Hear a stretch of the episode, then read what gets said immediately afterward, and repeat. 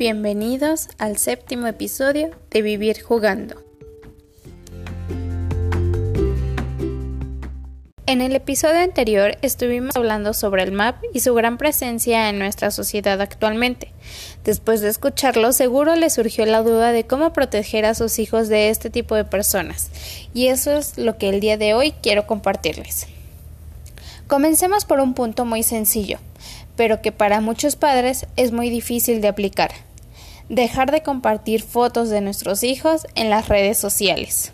Evitar el sharenting ¿Qué es esto? Es un anglicismo formado por share, de compartir, y parenting, de paternidad. Se trata de comentar en cualquier red social etapas, situaciones y anécdotas del niño desde que nace.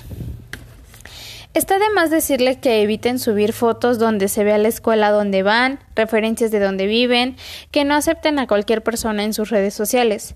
Pero este es un punto muy importante, no subir fotos de los niños a las redes sociales. Para empezar, esas fotos suelen tomarse sin el consentimiento de los niños, porque claro, hay que pedirles permiso a ellos para tomarles una foto y para que acepte ser enviada a sus familiares. No es ninguna tontería, es respetar al niño como la persona que es sin pisotearlo. En segundo punto, estas fotos suelen ser tomadas cuando está haciendo algo gracioso o vergonzoso. Es muy posible que cuando sea más grande y se encuentre con estas fotos les dé más vergüenza aún y enojo que sus padres lo hayan humillado de esa forma ante tantas personas. A nosotros nos puede parecer gracioso, pero no sabemos lo que ellos pensarán y cómo reaccionarán cuando lo vean más adelante.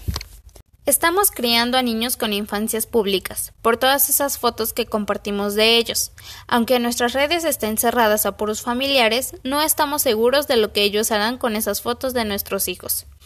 Por ejemplo, subiste una foto de la clausura del kinder de tu hijo, comentando lo orgullosa y feliz que estabas. Tu mamá descarga esa foto y la sube a sus redes, que no son privadas haciendo el mismo comentario de orgullo hacia su, nieto, pero aquí más gente ya vio la foto, y aunque tu mamá no lo hizo con mala intención, esa foto ya es de libre acceso a cualquier persona, y puede caer en las redes de algún pedófilo miembro del mapa. Y si en esa foto se ve el logo de la escuela a la que asiste, este pedófilo ya sabrá dónde encontrar a tu hijo.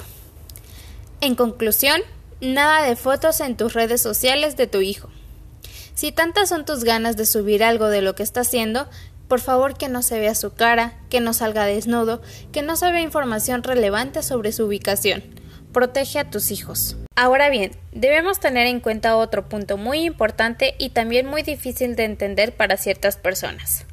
De acuerdo con la Fundación Paz, en un 75% de los casos de abuso sexual en niños, los atacantes son familiares, como primos, tíos o incluso los mismos padres un 20% son conocidos, como vecinos, amigos, maestros, mientras que un 5% son desconocidos.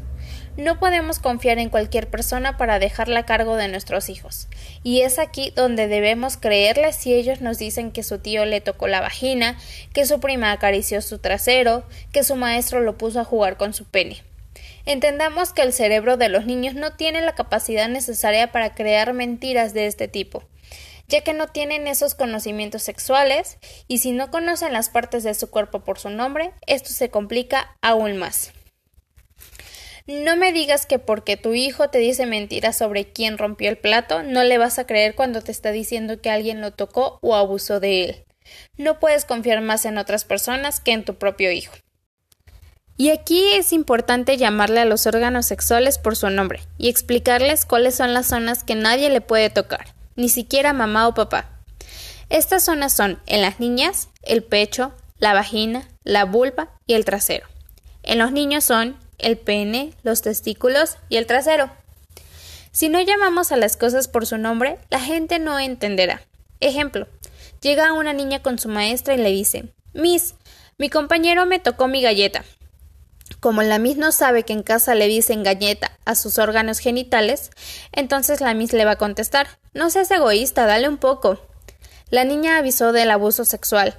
La Miss no entendió el punto y hasta le dijo a la niña que era muy mala por no compartir. A partir de los tres años se le puede pedir a los niños que en la hora del baño ellos se laven esas partes, para ir fomentando la idea de que esas partes son privadas y nadie más que él las podrá tocar.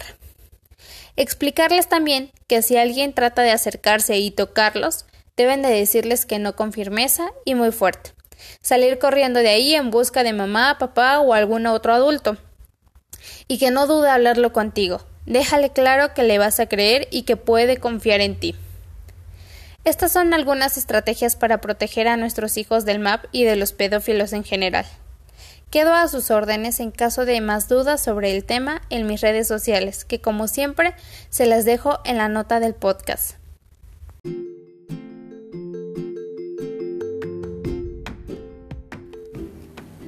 Sin más por el momento, no olviden sonreír. Es hora de sonreír. Hasta el próximo episodio.